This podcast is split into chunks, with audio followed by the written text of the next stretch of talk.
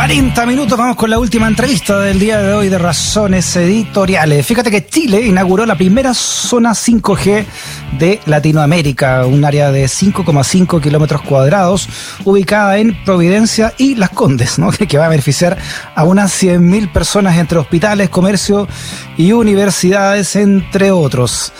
Esta tecnología permite aumentar la velocidad de conexión y ha estado marcada por debates en muchos países debido a cuestionamientos sobre la ciberseguridad y también el manejo de los datos. Vamos a conversar este tema con el investigador del Centro de Ciberseguridad de la Universidad Mayor, también ex subsecretario de Telecomunicaciones, Pedro Huichalaf. Pedro, ¿cómo está? Bienvenido a Razones Editoriales.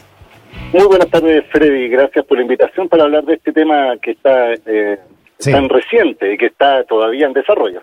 No, hay una pelea tremenda ahí entre China y Estados Unidos y por todo el poder que podría tener ¿no? el dominio de la, del 5G.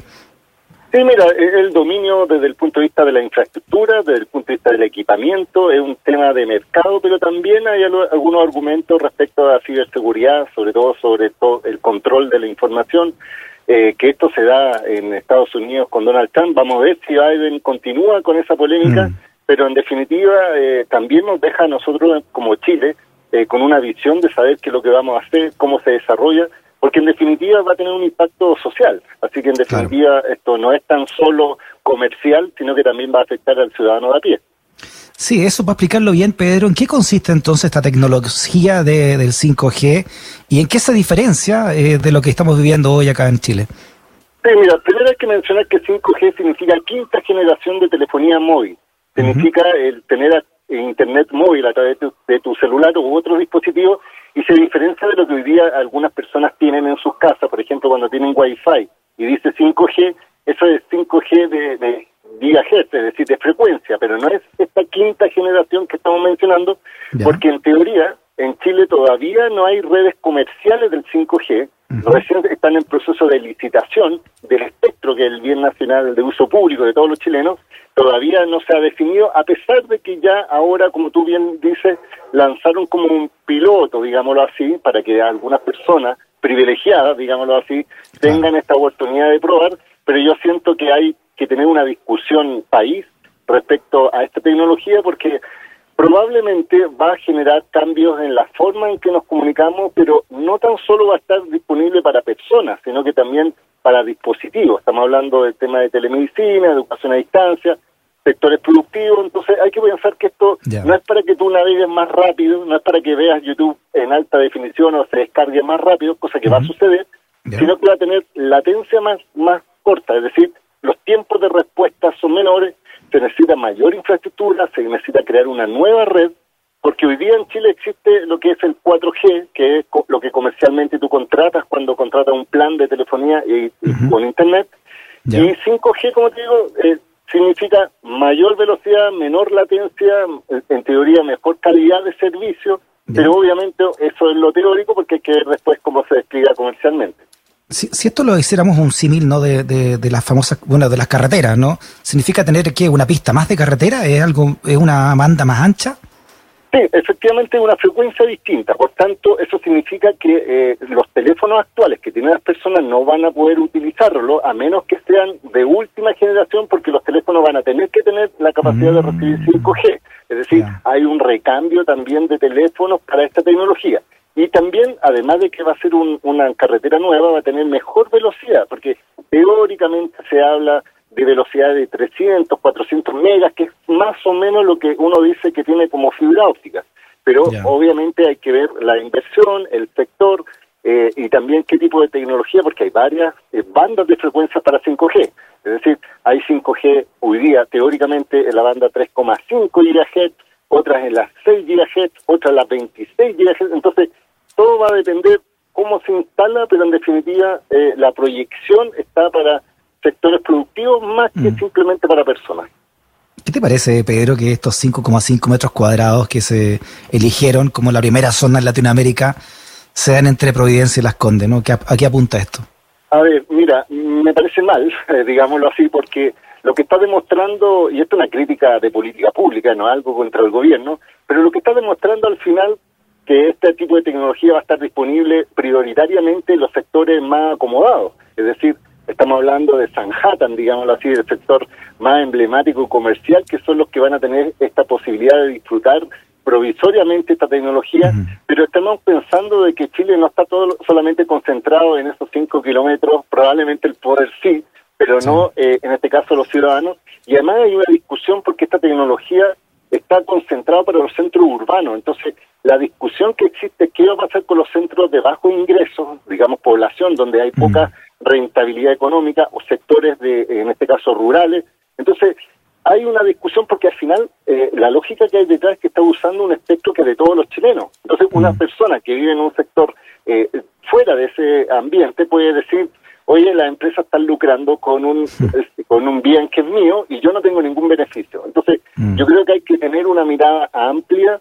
Sabemos que la tecnología es beneficiosa, pero hay que pensar en todos los chilenos, independiente lugar geográfico, y no solamente los que están viviendo, imagínate, Costanera Center, mm los que están ahí en las condes. Entonces, yo creo que es una señal, probablemente eh, para el mundo decir, Latinoamérica tenemos el primer centro abierto, pero en definitiva eso es un espejismo de la realidad porque yo creo que si no se definen buenas políticas públicas vamos a tener mm. una desigualdad digital enorme y tal, y yo lo he dicho, esto no es reciente, si, eh, si continúa esta lógica, va a haber, tal como en octubre, un estallido social por un tema económico, el día de mm. mañana, con el telemedicina, educación a distancia, personas que no van a poder eh, ser productivas por no contar con buena conectividad, va a haber un estallido digital. Así que hay que tener ojo con eso.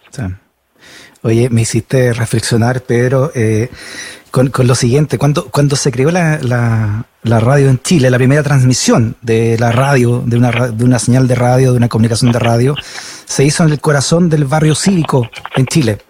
Eh, Pero mira, y ahora esta primera, esta primera 5, 5G se hace desde el corazón de, del, del, barrio comercial, si tú querés, ¿no? de, de Chile, como es Sanhattan.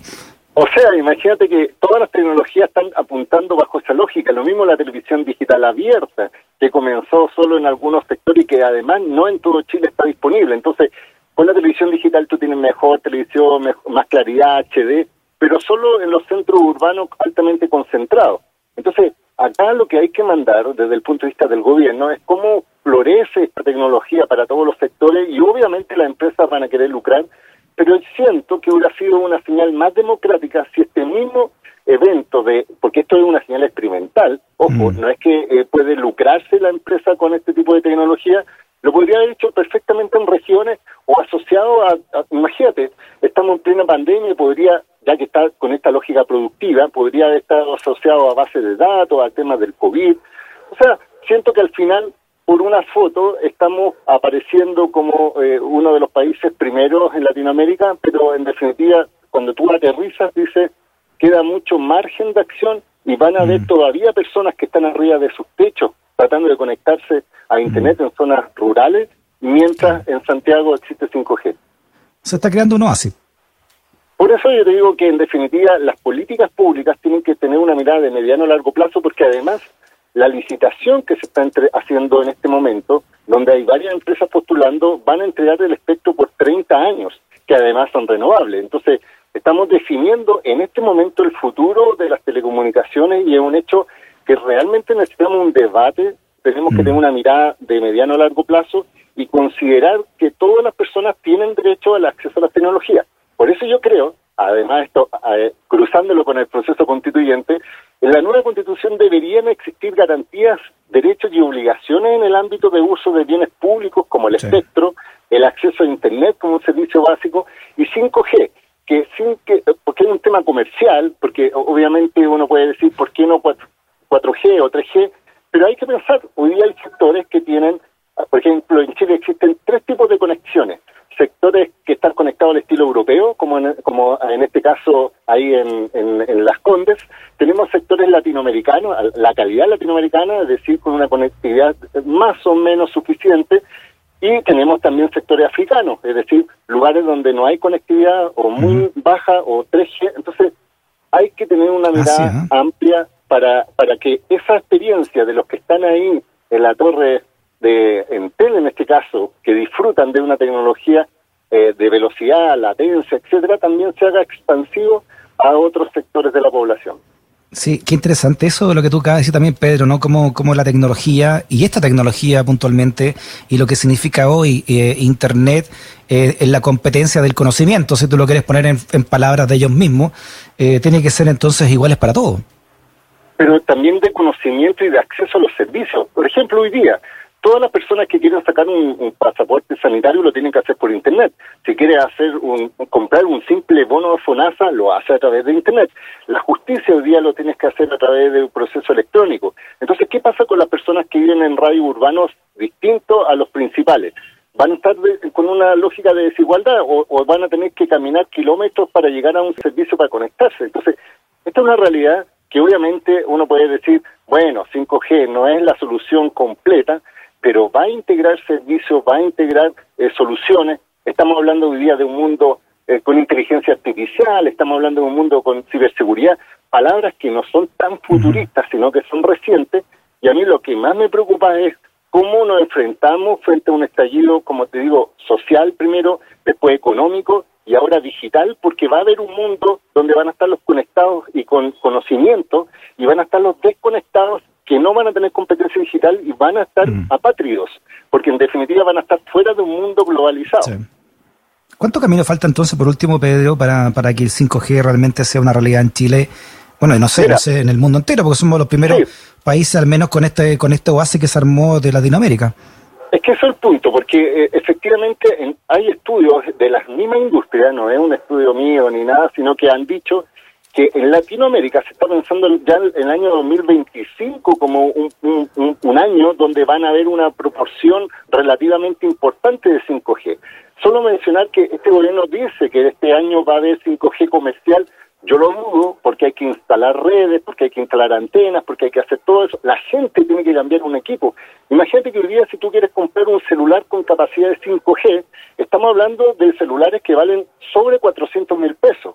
Entonces, si un ciudadano promedio tiene toda esta problemática económica, y eh, va a comprar un equipo solo para navegar, si es que está en el sector oriente de Santiago, estamos en un, en un escenario complejo. Entonces, siento que a nivel nacional todavía falta un par de años más para que haya un despliegue correcto, al menos en los grandes centros urbanos, pero hay un trabajo mm. eh, público-privado para que esto se masifique más, porque en definitiva, insisto, va a ser una gran diferencia si tú estás viviendo en una zona con buena conectividad y aquellas zonas donde probablemente tengas escasa, nula, no va a poder hacer educación a distancia o no va a poder hacer trabajo o efectivamente, imagínate los estudiantes que están ahora con, con esta lógica de volver o no a clases, van a continuar en clase en línea y si tienen mala conexión, eh, ¿a quién responde? Entonces siento que es positivo, sí, yo no soy de los que estoy en, absolutamente en desacuerdo, pero también hay discusiones ya eh, entrando ya a la tecnología misma, eh, y esto es más internacional respecto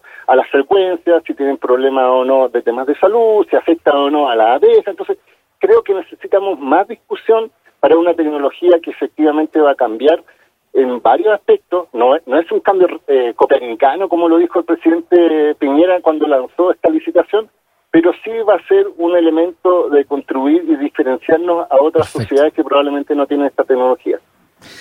Pedro Huichalaf, investigador del Centro de Ciberseguridad de la Universidad Mayor, también fue subsecretario de Telecomunicaciones. Pedro, un abrazo grande, muchas gracias por tu conversación. No, y gracias por la entrevista. Hasta luego. Chao. Estamos en pie gracias a nuestro